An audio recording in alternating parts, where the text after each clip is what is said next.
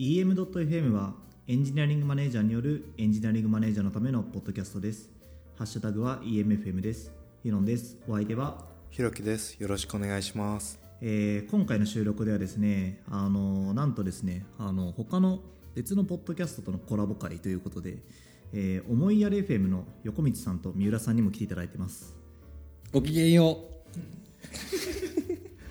ごきげんよう。別に言わせてないですね。う受け入れてもらえるかなと思って。大丈夫です。戸惑いが。懐の広いポッドキャストのありがとうございます。助かります。ええ。いやーそうですね。なんかこれあのなんかどういう経緯になったのかみたいなのを、まあ、あの思いやりフェムのところでもちょこっと話しましたけど、はい。まあ、こっちでもちょっと話しておきましょうか。お願いします。お願いします。はい、なんかあのえー、思いえー、とよ横道さんと僕がこの間の RSGT で知り合いになってでそこで、まああの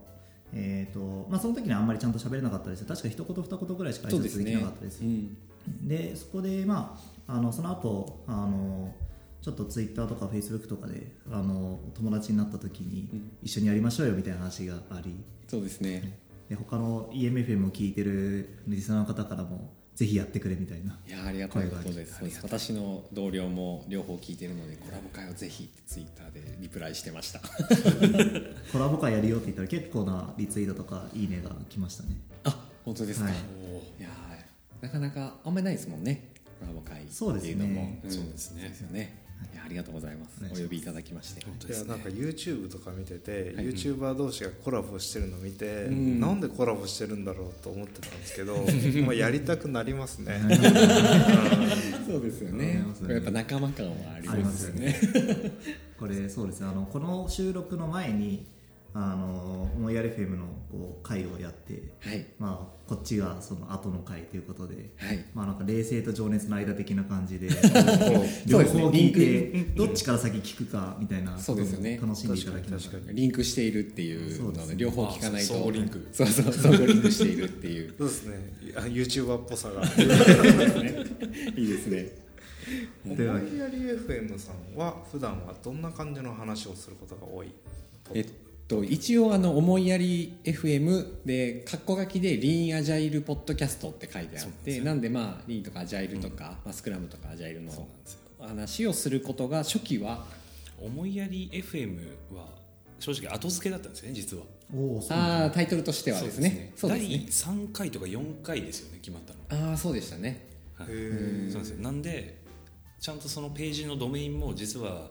リーンアジャイルドットえ FM FM ですよ。うんそうなんですよね。で後から思いやり FM っていうのを取り直して2ドメイン管理しててえ。ーあの結構高いじゃないですか FM とか、はい。FM ドメイン持ってらっしゃらないですね,、まだ持ってないですね。結構1万円ぐらいするんですよ1個あたり年間、い。や EMFM はめっちゃ高いんですよ。ああある余ってるんですか？いやえーっとなんかですね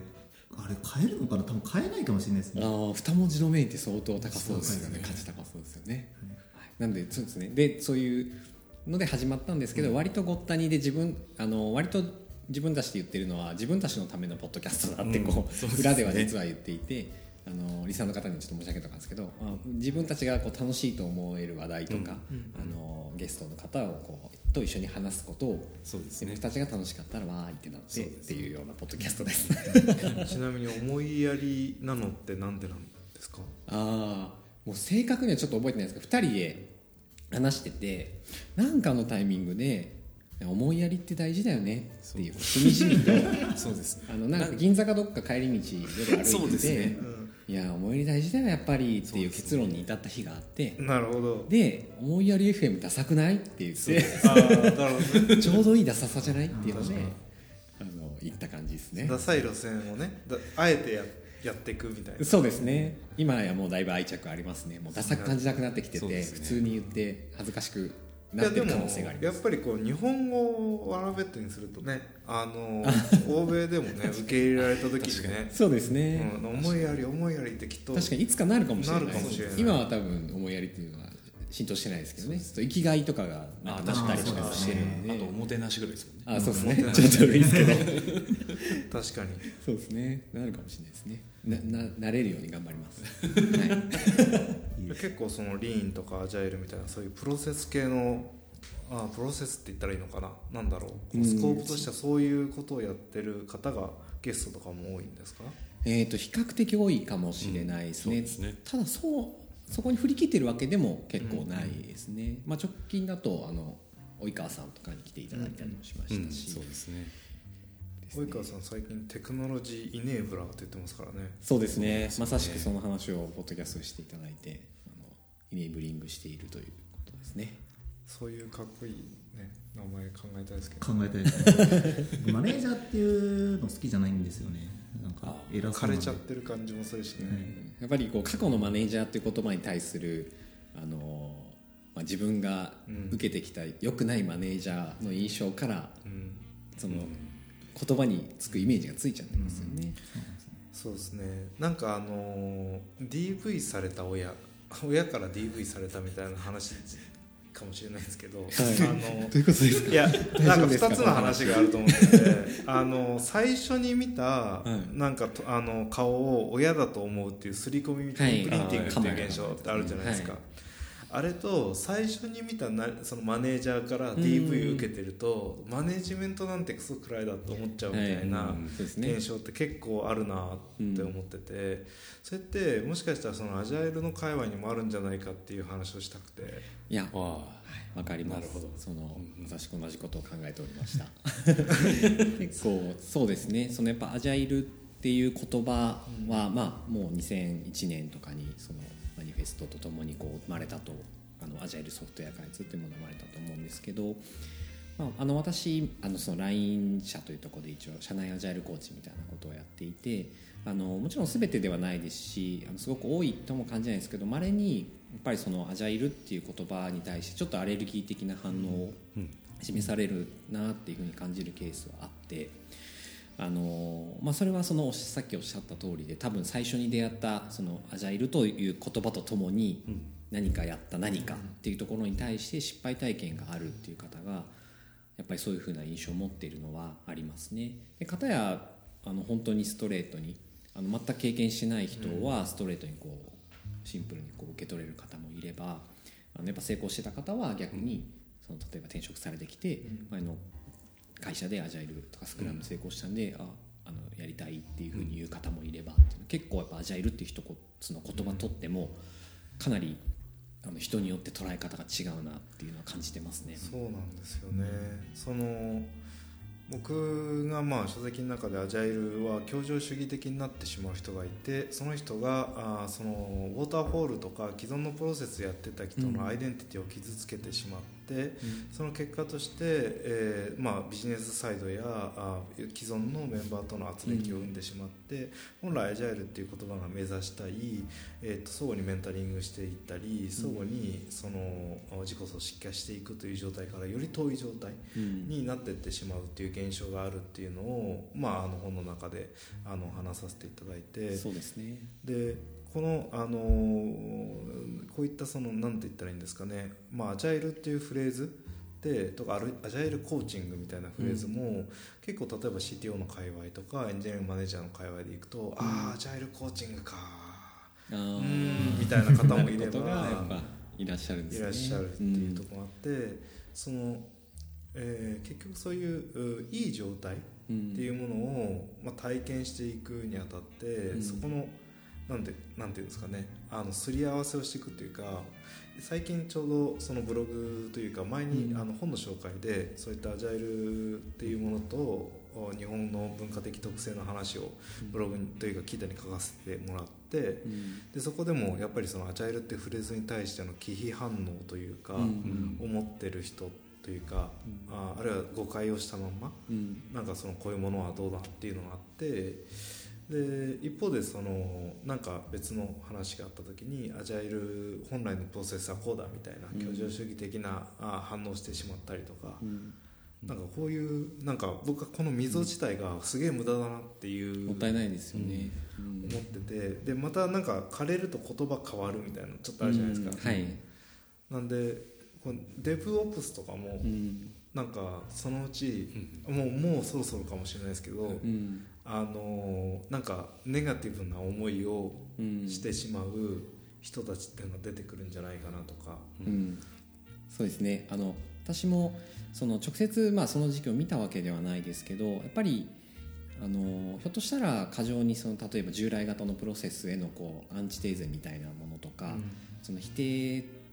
否定の上否定して新しく出てきたものですよみたいな紹介があったのかもしれないなというところはあって、なんかまおっしゃる通りで本当になんだろうこう、まあ、人間誰しもやっぱり今までやってて信じてやってたことっていうのは否定されるのって怖いので、まあ、それがこう解きほぐすような丁寧なコミュニケーションでこうやっていけば大丈夫なんでしょうけどそれがこうバーンとくるとやっぱ拒否反応を示して、えー、というのは絶対起きるのでで、まあ、アジャイルマニフェスト自体もやっぱりその最初の冒頭の部分ってその、さっきの重要としながらもっていう表現があって、まあ、それと本当にちゃんと字面で読めば、どっちも大事でただよりこっちを大事にしていった方がいいよね、価値があるよねっていうふうに言ってるだけなのにやっぱりドキュメントダメだよねとかドキュメントいらないよねみたいなふうな捉え方をして読んでしまったりとか、まあ、そう読んでしまった人がそういうふうに教えてしまうケースとかっていうのは、えのあったのかもしれないなっていうのはすごく思いますね。今でもやっぱり私もトレーニングする時に結構そこは強調するその必ずやっぱりアジャイルの話をするのはアジャイルマニフェストは結構強めにあの紹介をしていてただやっぱりそこのその左がいらないって言っているわけではなくて、えーと、右も大事な右の方をより大事って思っていった人たちが書いたものだよぐらいの感じでお話をしたりとか、あと12の原則っていうのがあって、まあ、そこは本当にいいことが書いてあって、まあ、中にはちょっと具体的な数字2から3か月2から3週間でリリースしますみたいな、ちょっと今だって古い表現もあるんですけど、書いてあることは結構本当に何だろう過去を否定するような強い書き方を一切していなくて、まあ、こういうのいいよねみたいなことがこう丁寧に書いてあるんですよね。でまあ、そもそもあの多分ひさんも本の中で書いてらっしゃると思うんですけどそのアジャイルって形容詞であって機敏である。なんで、まあ、そもそも0と1じゃないものですよね。そのアジャイルアジャイルですアジャイルじゃないですって話ではなくて、まあ、よりアジャイルかどうか。でどこまでもアジャイルに生きうるっていうような状態でで自分たちが今どこにいてよりアジャイルになるまあ、よりリーンでもいいんですけど、なるためにはどういうことができるだろうっていう話でしかないと、えー、っていうような紹介の仕方を私は必ずするようにしてますね。なんかこれがあれなんですよね。アジャイルって英単語自身をパッと聞いた時に、形容詞だっていうふうに思うだけの英語的感性っていうのが弱いっていうのもきっとあるんでしょうね。これが good だったら、 good good 開発方式って言われた時に 何言ってるんだろうって多分 good か bad じゃない。 good は good か bad かって言ったら good の方がいいに決まってんだろうみたいな、でそのニュアンスとしては早いみたいな話なんで、ニュアンスとしてほとんどその good と言ってることに対して変わらないというか。あのなんでそれが形容詞なんだよねっていうことっていうのが言われた時確かにってなるほど、うん、そのなんだろう捉えづらい、うん、あの英単語だったのもなんかいいと。日本人にとってはそうかもしれないですね。馴染みのない言葉だったのでなんかやっぱりやっぱり中で誤解持ってらっしゃる方はその早いとかっていう言葉だと思っている、うん、でそれに対して従来型は遅いそうなるとなってしまうので、うん、そうではなくてまあ度合いとしてより早いかどうかより柔軟かより adaptive。あの確か Agile Manifesto も最初作る時アジャイルか、まあ、 adaptive かみたいな、あの議論もあったと思うんですけどより adaptive かみたいなだけでしかないので、なんかこうそうですね。そういうふうなことが多分過去に起きていたのかもしれない。目撃したわけじゃないですけど聞くことはありますね。そういう抵抗感なんで今それを私は会社の中で割と、まあ、再インストールというか、あの誤解誤解していた人がいたとしたら、で結構やっぱ終わった後のそのアンケートとかであなんかよく分かってなかったんですけど、あそういうことあったんですねとか過去にあんまり印象なかったんですけどあのよかったですっていう反応をもらえているので、まあ、そこの誤解をこうあの起きてるのをひろきさん目撃されてるんだとしたら、うん、個人的にはやっぱこう解いていきたいなっていうのが、ね、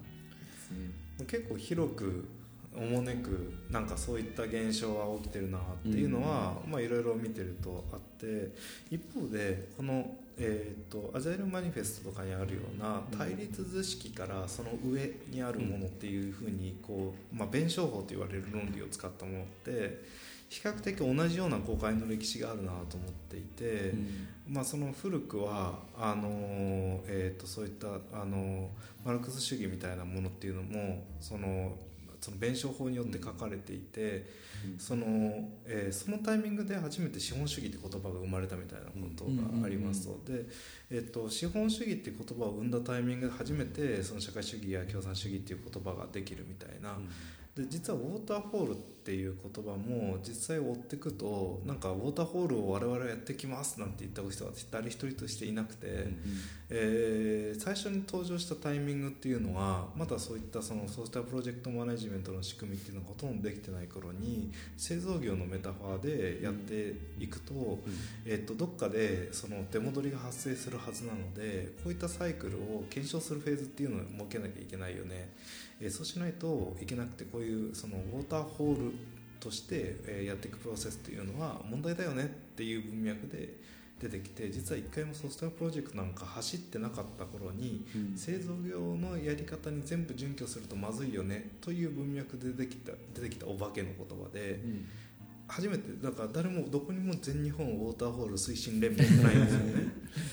でなんで既存のやり方を実は否定してるわけじゃなくてアジャイル自身もその従来にやってるよくうまくいってるプロジェクトといってないプロジェクトを両方観察してた人がこのプラクティスを取り入れていこうこのやり方取り入れていこうってやったら実は浮かび上がってくるっていう思考パターンあるよねみたいな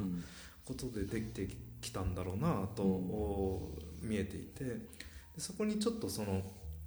なんだろう、えー、この弁証法的な論理、えー、なんだろう最近だと反知性主義とかあの反知性主義ってホフスタッターとかの本にあったんですけどアメリカ人っていうのはそのなんだろうえー、っとすごいエスタブリッシュで知的エリートみたいな人の言うことがあんまり嫌いで、えー、っとその民衆から出てくる知恵みたいなのを重視する傾向があってえー、そういうその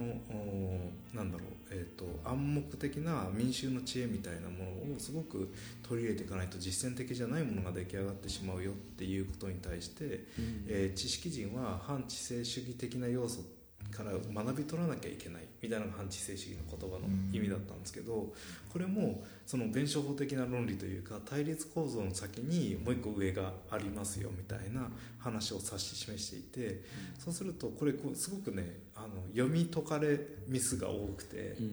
あのそれこそそういった、まあ、あそのマルクス主義とか社会主義の話共産主義の話も共産主義革命だみたいな話を自然と起きるはずみたいなことが弁証法的に自然と起きてくるはずみたいなことを自分たちで引き起こさなきゃに変わったりその、えー、なんだ反知性主義的な文脈も、えー、反知性主義だからこの人たちはダメだっていう否定の言葉になったり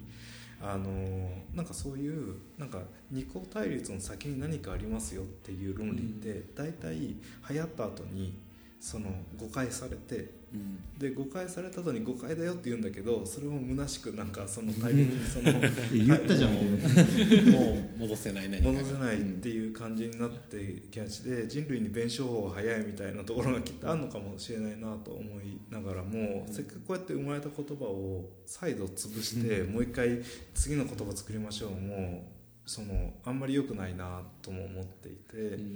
だから僕はその、まあ、本の中でもなんかそもそもそういうことを目指してるわけじゃないんですよって誤解を解いていくところからやっていきたいし、うん、その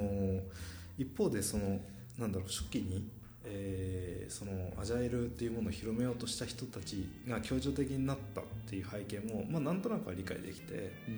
えー、そのなんだろう。それこそ、まあ、ウォーターホールと言われる実はその請負契約の問題点、みたいなことの多重構造の中で苦しんできて、えー、もう DV 受けちゃってるんですよ。で DV 受けちゃった人にあのいやいや親のねやり方が悪かったんじゃなくてみたいな、うん、なんかあの話をされてもでもあいつは殴ってきたしってなっちゃうじゃないですか、うん、家族ってものが悪いんじゃないんだよ。家族だってあったかいんだよみたいなこと言っても、うん、ダメでだって殴ってくるのが親でしょみたいなことになっちゃうっていうのがきっとあってそうするとそのアジャイルっていう言葉がアンチテーゼですっていうふうに見えてたことで力を得たんだろうなとか、その競技に見えたんだろうな救いに見えたみたいなことがきっとあったんだと思っていてでそれがすごい初期の大きなムーブメントを作ったこと自体は、あの否定すべきことではないんだろうなと思いつつ、そのそれは、えーと、2000年代にもう終わった話だっていうことを言わなきゃいけないというか、時代でそこの総括っていうのをやっぱりその、えー、アジャイルコミュニティにしても、うん、そのなんだろうまあ、エンジニアリングマネジメントにしてもしていかなきゃいけなくて、うん、もうその種の誤解もそうだけど、うん、その種の誤解が起きてきた構造そのものを総括して、うん、いやそういうこともあったけど次に行きましょうよという話をしていかないと、うん、なんか生産的じゃないなって思ってるっていう。EM の界隈もまあ同じような話ですよね。こうエンジニアなのかマネージャーなのかみたいなのが、なんかその多分あの SI とかの業界だとこうみんな偉くな偉くなるというかまあ、なんか年を重ねるとみんなこうプロジェクトマネージャーになるでだからもうエンジニアはこう35歳になったらみんなマネージャーになるみたいなところから、まあ、35歳定年説とかそのなんかこうエンジニアの行き着く先はマネージャーだだからでも俺はマネージャーになりたくないみたいな、そういうこう対立構造を作るみたいなことがあったのかなと思ってて、まあ、そういうことですよね。なんかなんか最近、まあ、僕らもこう EM ってそういうのじゃないよっていうのをこう言ってますけど、うん、そうですよね。そうですね。私もそのいろんなコミュニティにこう参加させてもらってて、まあ、中にいるとそんなことは全然感じなくてその排他的であったりとか、あのー、まあ、当時あ、まあ、時代が良くなったのかわからないですけど当時みたいにすごくアンチテーゼの面を押し出す人なんてあの中にはいなくて、あのー、なんで、まあ、それは本当におっしゃった通りにちょっと年代確かではないですけど、もう過去の話でなんかそこをこう再認知、まあ、私は逆に中にいるとわからないとこいうところがあるので実際にやっぱりそれがまだ起きているその誤解が解けていないところがこういっぱいあるんだとしたらちょっと。うん、なんか結構僕がよく見るのはなんかそのプロセスにこだわっているって他のもののなんだろう能力が不足している人たちって見られがちかなというイメージがあります。例えばその開発のプロセスに対して詳しいけどこいつはコードを書かねえとか。なんかそういうものに対して、えーと、アジャイルが、えー、好きな人はそういう人が多いみたいなイメージを持たれることは多いのかなという気はしますね。なるほどなるほど。きっとそんなこともないですし、そうですね、うん、なんかそのコードを書かない人っていうのがそのなんか、ま、マネージメントとかの方に行くっていう傾向がもしかしたらイメージとしてあって、うん、そういうものの延長としてアジャイルっていうのを紐付けているとか、うん、そういうものがあるのかもしれないなというふうにます、ね、こういう現象を見てると。さっきのマネージャーと近しいのかもしれないですね,、うん、そうですね。そのああはなんかこう知らないけれども、まあ、なんか今に自分が一番大切にしているコードを書くっていうところをやらないような役割とか職業であって、えーと、ああはなりたくないと思いもひょっとしたらあるので、そういうふうに思うこともあるのかもしれないですね。なんかどうでもいいじゃんと思っちゃうんですけどね僕は。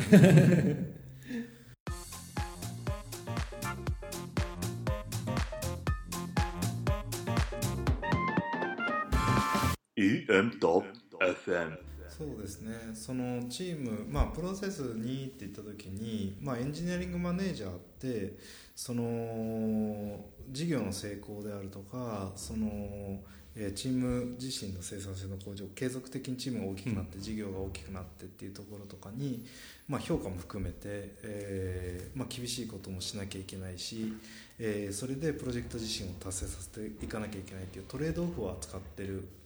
ことが多い中でそのプロセスをその導入したいっていうふうに入ってくる人が実は責任を持たない状態で、うん、えーと、その一番トレードオフを理解しているべき立場の人なのにもし何かそういったプロセスを入れるとか、うん、あコーチングしようと思ったらそれを聞き出してじゃあトレードオフの中で何をしていくべきかって聞くべき立場の人が、うん、そのなんだろうまあメンバーであったりそのチームであったりっていうところに何かに準じてしまうというか、バランスを取らないっていう方はあのまだ十分に多いんだろうなと思っていてそれは、えっと、純粋に、えっと、そのマネジメント経験そのものをしたことがなくてしかもマネジメントしたとしてもそのトレードオフっていうものをあとかまあ QCD の取り連まであったりスコープも含めたチーム全体を通したあのあるいはチームが存在する意義そのものに関わるような問題について、えー、じゃあ自分でがあ責任感を持って何とかしましょうっていう立場、うん。あ自身を経験しない中であるいは経験したと思い込んで、うん。えっと、やっちゃってる方っていうのはきっといるんだろうなっていうのは、あのなんだろう多分他の人からして納得感のない行動を取る取るっていうのは多分そういうことなんですよね。その責任、まあ、それでこあじゃあこういうコーチングしているんだったら、うん。こういうことに対して今このトレードオフよりこっちの方が重要になってくる可能性が高いから、うん。あの今この気持ちは分かるけどじゃあな何週間だけ我慢してみようとか、うん。えー逆にプロジェクトをここの着地例えば僕よく言うのはバレンタイン企画みたいな感じのあプロジェクトをやろうと思ったらバレンタインに出なきゃいけないんですよ。でだけど普段のユーザーサービスの提供みたいなことだったらそのバレンタインに出る必要がないものとかもあるわけですよ。期日の、えービジネス的優先度が根本的に違うってななるっていった時にそのそういったバレンタイン企画は期日に出なきゃ意味がないんですね、うん。ほとんどビジネス価値がゼロになっちゃう、でそうであればそのトレードオフに合わせてプロセスを設計することがあるはずなんですね。でじゃあビジネス的なトレードオフについてちゃんとヒアリングし理解してとかあーあるいは聞いてきてえーチームにあのここのズレをちゃんと吸収しなきゃねっていうその対話のズレを埋めてくれる気づきがある人っていうのが多分本当はコーチングしていかなきゃいけなくて、実際それってめちゃくちゃ難易度高いんですよ、うん。でめちゃくちゃた難易度高いから本当はそこを埋めるためにちょっとこうは歩き回んなきゃいけないこともあれば、うん。話を聞かなきゃいけないこともあるんだけどその時にこうするのが正しいんです。なぜならを正しいんです。なぜなら乗ってるから。っていう説明の仕方以外思いつかない方。っうん。ていうのが結構おられたんだろうなっていうのは、あるいはいること自体は仕方ないなと思ってて。そうですねあるそのあるかもなと思うのはやっぱりまあその今今もやっぱりこうコミュニティ頑張ってらっしゃるアジャイル講師の方とか、うん多分そんなことは全然ないんですけどひょっとするとまあなんか大きいコンサル会社とかでそのアジャイルっていうものをやっぱお金になるものとして捉えてしまって、えー、とそういうことをやってしまうケースっていうのはあったのかもしれないっていうのはちょっと思ってますね。っていうのとあとはあとはこれは本当に全然あり得るんだろうなと思うのはやっぱりその、えーとまあ、今の文脈とはちょっと違うかもしれないんですけどあの、まあ、アジャイルというものを知ってこの自分の社内に持ち帰ってでやっぱりあのすごくその価値観にうん。そのアジャイルという価値観に共鳴してでそれをこう中で推進しようと思うんですけどやっぱりそういうふうな組織変革とかも伴うので、まあ、生半可なうん。こううん。基本的にはフルタイムで他の仕事があってプラスアルファでアジャイルをやりますとかってなると、まあ、どうしてもそのその人の役割の視点とかっていうのでやっぱなかなか成功裏に終わらせることさっきおっしゃったトレードオフとかの話とかも冷静にこうちゃんと見回って適用していくっていうのが難しいのでやっぱりその外部のこの優秀なアジャイルコーチとかまあスクラマスターの経験がある人とかを呼ばずに始めてしまったケースででそれがまあ何かしらのきっかけでこうバスンと諦めざるを得なかったっていうケースとかはあの起きてたんだろうなと思いますね、で私自身が結構その前職で最初始めた時っていうのは、えっと、すごく価値観に共感していたのでやりたいと思ってやったんですけど最初なんて本当にうまくいくはずがなくて、まあ、当時もう覚えてないぐらいですけど多分全然今見ればあの抑えるべき抑えられてないっていうところだったと思うんですけど、まあ、それに本人はまあ全然やっぱりあのその能力が足りないとかではなくてあの視点の違いとか、あのその時のキャパシティの問題あったりとかでなかなかできないっていうケースもあったので私自身があったので,、そうです。で私はまあたまたまそのそれを継続的にできる環境が継続的にあったのでこの失敗を生かして次の成功にっていうのが自分だけでもとその仲間とできたのでよかったんですけど、まあ、そこがなんかの不運でちょっとした不運で失敗のまま終わってしまうっていうケースはあったんじゃないかなと思いますね。ですよね。アジャイルはその状態を示すものなのでうん。このもともとそのアジャイルの宣言とかも含めてそのなんだろう開発だけの話では全然ないんですよね、この話って。なんですけど開発以外の権限を持ってない人がこの価値観に惹かれることが多いんだと思うんですよきっと、うん。うん。チームのただ単なるメンバーとかメンバー1メンバーはい。1だからそこのなんて言うんだろうアジャイルを始めるためのそのプロセスみたいなのがやっぱ必要だったんでしょうね当時は、うん。そうでしょうね。そうですね。なんでそのこうやってアジャイル日本の国内で進めていくにあたって、おそらく例えば僕からするとそのソフトウェア資産ソフトウェア資産に関する制度とか税務署の指導とかが根本的にアジャイルとフィットしてない問題とかをロビングしていかなきゃいけないとか、うんうん。その、えー会計制度の不備みたいなところに対してのロビングとか、あのでその、おまあ、技術的負債現象みたいなことに対してのロビングも含めて、そのもうちょっとその発注能力とかに近い、えー部分でのズレとか、えっと、業界慣習であの起きてしまったズレっていうのはきっとあって要は比較的そのなんだろう投資を縮小させる時期に、あのコンピューターあのそあの IT 化しなきゃいけないっていうムーブメントが起きてしまって、でなのでそのそれにかかる予算っていうのをあの PL ヒットさせないように見せるっていうあの事情があって90年代とかに、えーのソフト資産が増えるタイミングで、えー焼却するっていうスタイルのその発注方式っていうのをやってしまったがために、請負契約としかなくなってしまって、今でもそのじゃあえっと、順位2位の契約にしましょうって言っても、えっと、今度はあのなんだそれがあの偽装派遣の可能性があるわけ。偽装派遣に見えてしまうのと構造上一緒なので、えーじゃあどうするっていう指導がなった時にじゃあ我々はそその内製化するメリットみたいなこと話をする時とかに、そのアジャイルああ内製化やそれに伴ったアジャイル化とかあその、おえー、と段階的な予算獲得とおマーケットに対するアカウンタビリティ、その通年予想っていうのの修正っていうのを、えー含みでやんなきゃいけないのかしなきゃえーどうなのかとか、えっとっていうことが、まあ、求められるっていう前提条件に立った時に、そういった経営的な問題やあー会計的な問題といや組織的な問題とアジャイルが提供していきたいアジャアジャイルという価値観に向けて提供していきたい価値っていうののフィットのズレっていうのをやっぱりそのにフォーカスを向けてでエンタープライズアジャイルとか、あモダンアジャイルの話ってとか最近だったらその、えー、と人事とかあ HR にそのアジャイル的なものを入れていきたいっていうようなは感じでなんか僕のあの本もその、えーハーバードビジネスレビューの、えっとダイヤモンドの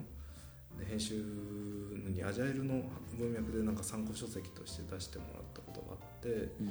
でその結構そのお開発プロセスとしてだけじゃないアジャイルっていう価値観っていうのの需要っていうのが今進みつつあって、でその中でちょっとそのまだソフトウェアエンジニアリングの領域に近い話をし続け続けちゃうと、そのまたせっかくやってくるチャンスとかが、デブオプスとかシフトレフトとかの話と、アジャイルの価値観っていうのは基本的に、えー同じことを指しているなと思っててなんかそこに、えーせっかく共鳴したんだったら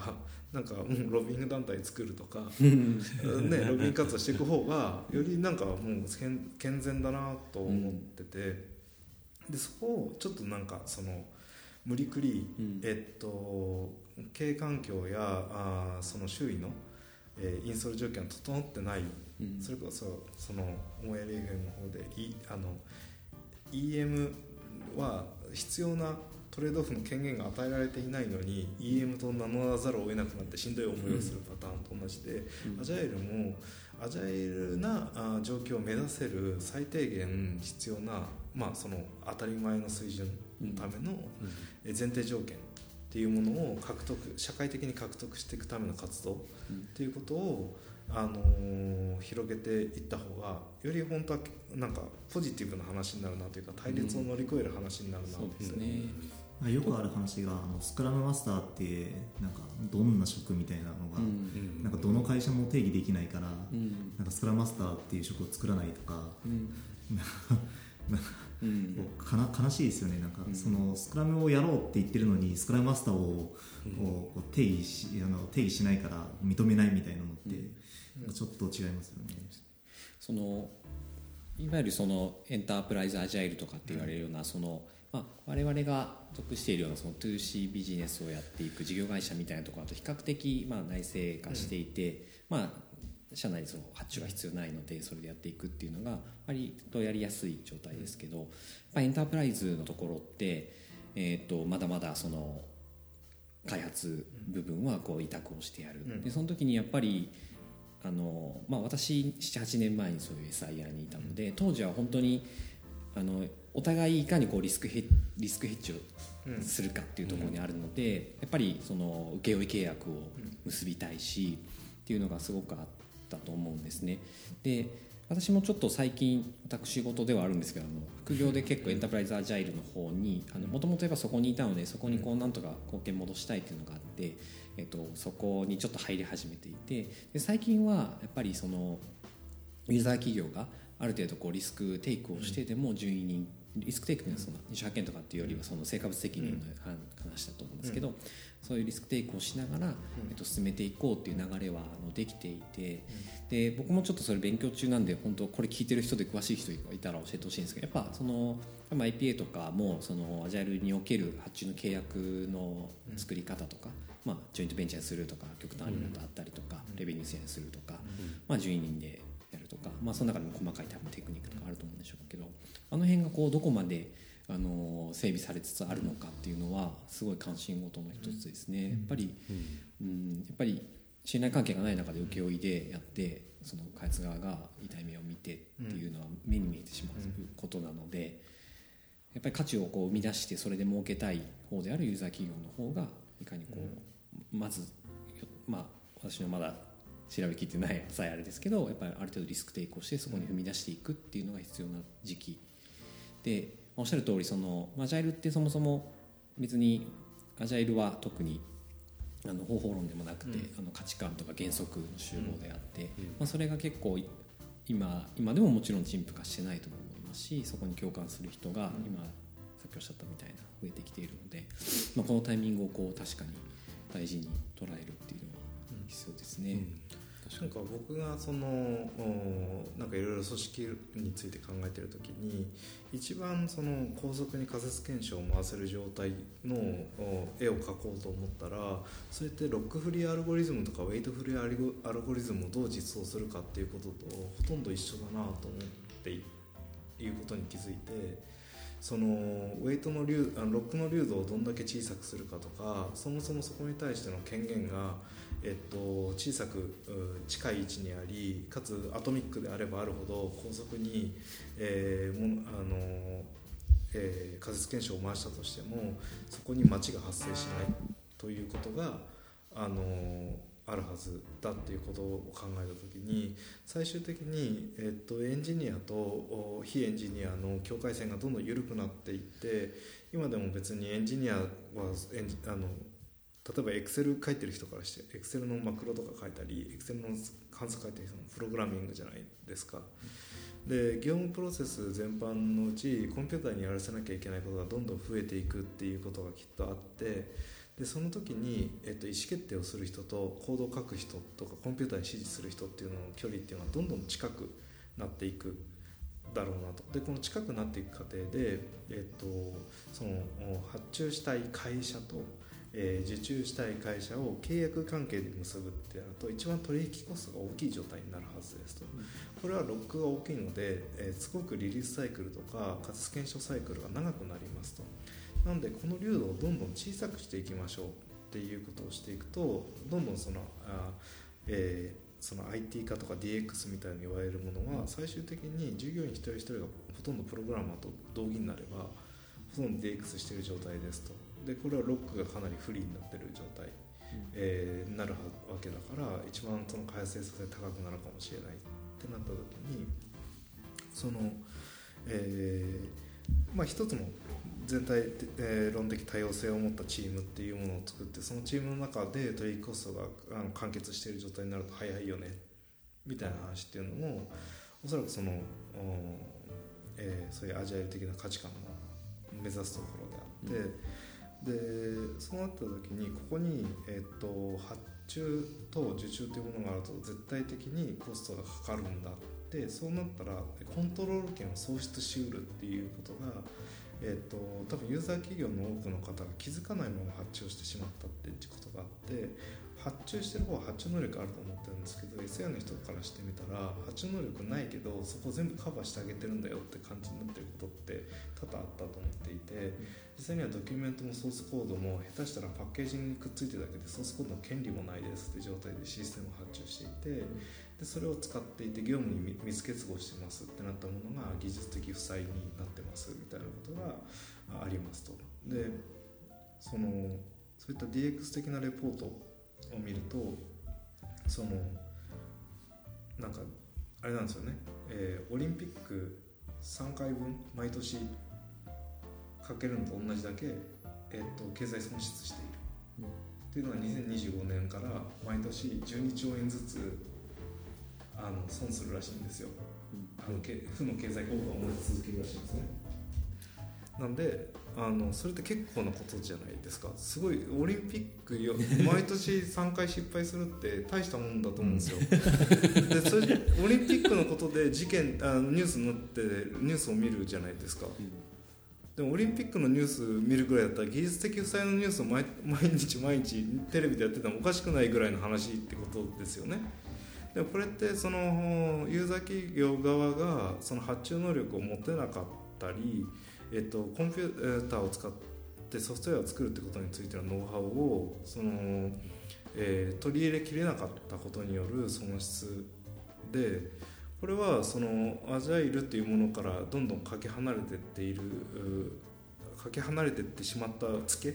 の部分なんだろうと思ってて。でここなんかあのじゃあ、えー、SI の業態がやろうと思ったらリリゼが消えるように見えるんですよね。普通にやったら。あなるほど、うん、その取引コストとかあそのアービトラージの分をお金にしてたから、うん、じゃあ今度はそうじゃなくてユーザー企業の成功に対してお金をもらうためにはっていうことを考えなきゃいけない。っていう業態にシフトしようとした時にじゃあ実際それをやろうとするとパッケージ製品組み込んでカスタマイズするだけで取引コストをもらえる方が、本当は安定したビジネスになるわけですと。なんだけどそのユーザー企業の成功にコミットしなきゃいけないってなるとしんどいじゃないですか。でまあ、似たような形で近いことができるかもしれないのってそのソーシャルゲームとか面白くてあのそのゲームを作ってたベンダーとそのオンラインゲーム化するっていうことに対してのノウハウソーシャルゲーム的なノウハウを持っているところっていうのがレビューシェアの形でくっついてやってるっていうのが結構あって、えー、そうであればソースウェア作ってたベンダーとそのオンラインサービスを作ってたベンダーっていうのがくっついて、えー、両方ともユーザー企業なんだけど結果メリットが出ます。と似たようなことを多分その SI の業態っていうのはシフトしていかないとあの再生産する構造になってしまう。のかなっていうのはあの結構あの日本にとって重要な話なんじゃないかなと思ってる、うん、そうですね。そのまあこれもよく言われる話ではあるんですけどやっぱりその北米とかに比べるとそのユーザー企業に所属しているそのエンジニアか、それともそういうサードパーティー的な所属しているかの割合も結構大きく違うみたいなものもあって、まあ、それをこう徐々に解消していくべきなのか、まあ、それとも SIR というビジネスなの、まあ、そういう呼び方でいいのかわからないですけど、のままその新しいお互いがこう儲かる仕組みを見つけていくのかっていうのは両方ありますね。うん、そうですねなんかその IBM のことをどう呼ぶかみたいな話ってあると思うんですよね。でその日本的な SIR みたいな呼ばれ方をしているものが別にそのユーザー企業にとってその何のその見えない損失を生まないハッピーな関係を築いてたらそんなことにはならないから別にそれはいいじゃないっていう話ででそれは実はユーザー企業にとっても同じ現象っていうのはこれからどんどん起きていくと思っていてユーザー企業系開発組織が取引コストをかなりでかく持ってしまって、えー、結果的にシステムのコントローラビリティを喪失してしまうという現象っていうのはあってえー、でやってる方はつまんないんですよ。あの18中の関係に近く見えるからあの言われたものを作ってるだけに感じてしまうし、えー、そのなんだろうえっ、ー、と要はその同じ企業内なのに役割が分断されて、えー、その事業部と開発部はなんか対立してるみたいな関係性っていうのもものすごく無駄で、ユーザー企業においてもこういう取引コストが高くなって下手したらあの外に発注した方が面倒くさくなっていいんだけどっていう、うん、あのことを言い出す人も出てきてる、か。もしれない。でこれってなんかすごく不幸で、なんでこれはソフトウェアに取りを取り巻く経済的な条件とか経営的な事情についてその一旦落ち着いてお互いがその知識を持つことで回避できる問題だと思ってるんですね。えー、それはあの、えー、その経営者であったり事業部の人間もソフトウェアを発注することやソフトウェアを依存してビジネスすることに対しての知識が乏しいしソフトウェア開発してる人たちもソフトウェア開発を通じてビジネスをやっていく経営的意味みたいなのに対しての考えっていうのは乏しい部分があってここをちゃんとつなげていかないとなんかいつまでたっても日本は同じ失敗を繰り返し日本の企業は同じ失敗を繰り返してしまうんじゃないかっていう懸念があって、まあ、そういうことをマネージャーが間エンジニアマネージャーとかが間に入って何とかしようぜっていう、うん、思いやりを持って。思いやりを持って。ごめんなさい。大丈夫ですか？困った時の思いやりです思いやり。いや思いやりが大事だって話なんです ありがとうございます。2度目の。2度目のでも僕なんか本当に一時期よりもそういう DX とかも含めてすごい変化を感じてはいる、うん、特にこの数年。本当ですよね、うん、で、うん、なんかうんそれこそあのあの登壇されたスクラムギャザリングとかこれ横見さんともたまにお話しするんですけど、えっと、僕が初めて参加したのは34年前とかなんですけどその頃って圧倒的に入門が多かったんですよ、スクラムの。スクラムをやってみたとか、うんうん、そういう話がすごい多かったんですけど今って、まあ、そういうカテゴリーの,、あの枠はね、枠はもちろんあると思うんですけど、ほとんどがなんかアドバンスドな内容なことが多いかな、もしくはその開発プロセスからちょっと出たものとか、そういう発展したものっていうふうになってやっぱり34年経つとこれだけ変わるんだなっていうのがあるんで、まあそのそれでもやっぱりウェブ系とかが多い、先端事例としては、でそれを考えるとあのもっと時間がかかる問題、で今その SIR とかそういうエンタープライズ領域でやってる人って本当に根気強くやられてる人が多いんで。でもうそのちょっとどっかでどこで話したか全く頭から抜けてしまったんですけど、うん、今やってることを否定しないやり方できっと変えていってるだろうなっていう想像があるんで、うん、僕はなんか結構未来に希望を持ってたりはするんですよ、まあ、その先ほどのあの 焼却の話とか、そういう制度の話とはまた別の話として、結構個人的には、そうですね。未来未来明るい若者も優秀だし未来明るいなって意外と思ってるっていうそうですね。それこそやっぱこう目立っているところでいくと伝送さんがすごく頑張ってらっしゃったりとか、それこそあの我々のポッドキャストで、ちょっとこの公開とどっちが前後するか分かんないですけど、はい、NTT コミュニケーションズであそうですね、やってらっしゃったりとかっていうのもやっぱすごく聞こえてきているのでなんかこれは多分、まあ、僕のアンテナの問題もあると思うんですけど78年前とは公開された頃とはちょっと違っていると思うので。そうですね。やっぱこうある程度流動性があって、うん、2週目3週目で、うん、その成功も失敗も体験してきた人っていうのは増えて、うん、それはエンジニアリングマネージャーもそうだなと思ってきて、そのやっぱりそういうソ自社ソフトウェア開発自社サービス提供でマネージャーやってた人っていうのがあの1週目やってた時のトラブルと、もう1週目の世代じゃなくなって2週目3週目の世代が入ってきてえー、もうなんだろう自分があいた業界っていうのはどんどん変わっていく、マネジメントしていくっていうのが増えたりしてくるとまたあの状況って変わっていくなとか、でこういう流動性を持った社会になってくるとどんどんこのアップデートが早くなってって、スピードが重視されてくるんでなんか今はどちらかというとそのこんなにいい流れがある中でそのもっと根本的なところに、えっと、群れればいけるっていうかもしれないみんなで取り取りかかれば。に対してなんか意識があを向けていった方がより生産的だろうなっていうふうには僕は思ってますね。そのなんで結構このあ投資環境の問題が解決しえー人材の流動性が解決しじゃあ次に何やりますかって言ったらまあそういった制度とか、うん。そういうところに対してのやっぱりあのフィードバックとか経営に対しての何かアクションうん。経営の仕方とかケース管理の仕方とかっていうのに対しての見え方っていうのが変わっていくっていう時代を、あの作っていくっていうのは次のステップなんじゃないのかなと。うん。なんか日本だと珍しい感じですよね。あのなんだっけ。あの以前アジャイル2018でしたっけ、あのカカルカファレス。カファレス行かれた時に、あのバードっていう、あのレンタルシェアシェアバイクっていうんでえっ、すか、と電動スクーターみたいなやつですそうですねレンタルのあの、その話を聞いた時にそのバードのサイト見に行ったらあのその自治体に向けて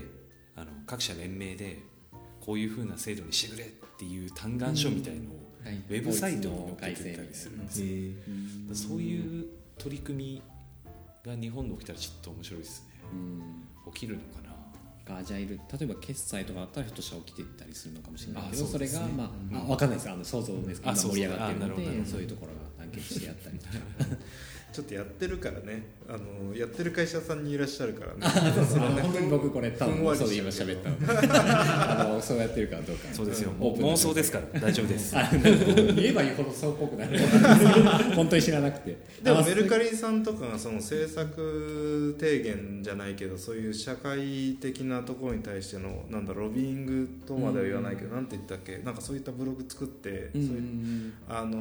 ー政策提言みたいなことというか、うんうん政治に対してのフィードバックをするようなあの形でのブログとか作ってましたよね。うん。そうなんですね、うん。なんでそのアジャイルっていうアジャイルというかその決済もそうですけどね、なんでそれと同じように結局そので、まあ、金融庁もそれでグレーゾーンっていうものに対して答えましょうみたいなことをしてるみたいに、今その産業界がどこが規制になってるのかっていうことに対して、まあ、観光庁も気にしてるみたいなことがあるんであればじゃあそれと同じようなことをきっとそのソフトウェアに関しても、えーこういうそのお制度とかその税務署の指導とかあの一つであのやろうと思ってたことが全然できなくなるみたいなことあると思うんで、そういうことをあのに対して、まあ、どうやって透明性担保して、えーよいい状態に持っていくかみたいなことを、次はなんかあのアジャイルとか EM とか、うんあのテクノロジーの組織を持ってる人たちでうん。できたりすると、もっと面白いことなんじゃないかなと。いいですね。いいですね。うん面白いとなんかもうツイッター民がなんかこう引っ越しをするとか、なんかこう、まあ、税金を納めるとかっていうこうなんかこう社会とのつながりイベントがあってるたびにみんな文句を言いますよね。その公共で作ってるソフトウェアに対するものとかですよね、手続きとか。僕前びっくりしたのがあの水道局の申し込みをするときに、あの水道局なぜかあのネット申し込みはなんか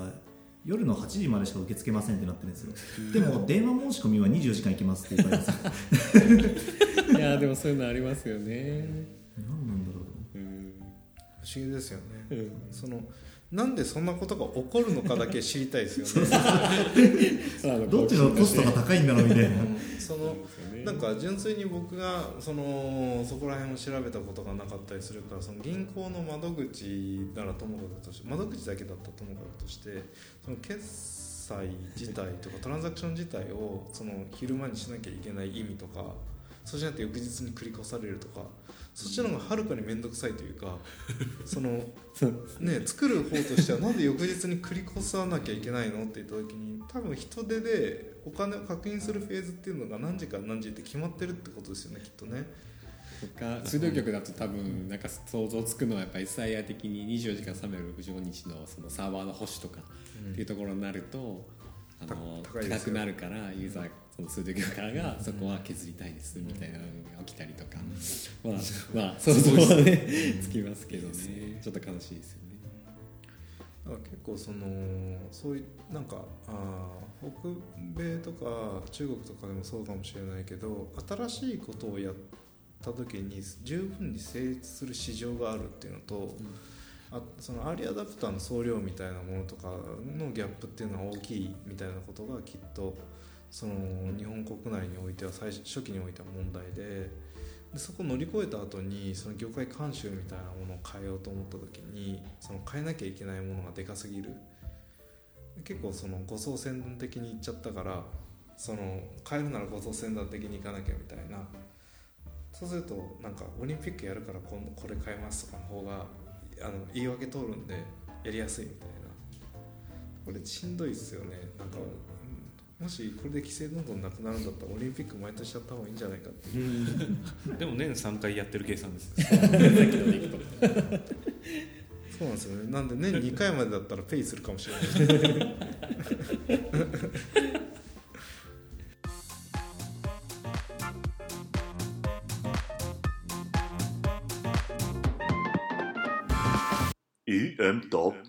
はい、だいぶ話し込みましたけれども、はい。はい、ちょっとお二人のこうご感想をちょっと聞きたいなと思うんですけど、あああの聞いてる方にはわからないかもしれないですけど、うん。日本撮りをしている状態です。そうですね。思いやり前半と、はい。でその2時間がこうかなり濃密だったのでそうですね。あの今めちゃくちゃ疲れてます。そうですね。というなんでもない感想あのなんでしょうね。えっとこの収録中途中からメモを取り始めたんですけど6枚かな？結構これなんだっけ？みたいな話を書きながらやってたんですけど。いやーでも本当にお面白かったです。はい。あのなんかこうやる前はいや私たちがこう出るなんてそうですね。おこがましいとしか思ってなかったんですけど まあなんかいろいろ話せて、はいあの僕たちはあの自分たちのポッドキャストが楽しむためにやってるんで出る時も自分たちが楽しかったら全部 OK っていう感じなんで。楽しかったです。ありがとうござい。ますありがとうございよます。かったさてリスナーの方はいかがでしたでしょうか、えー皆さんの声をぜひ我々に届けてください。ご感想こんな話をしてほしい。これってどうなってるの？ここをもっとこうしてほしいなど「ハッシュタグ #EMFM」でつぶやいていただけると幸いですまたゲスト出演したいという方も「ハッシュタグ #EMFM」か「ユノンフィズ」ひろき大臣までご連絡ください。それではありがとうございました。ありがとうございました。ありがとうございまし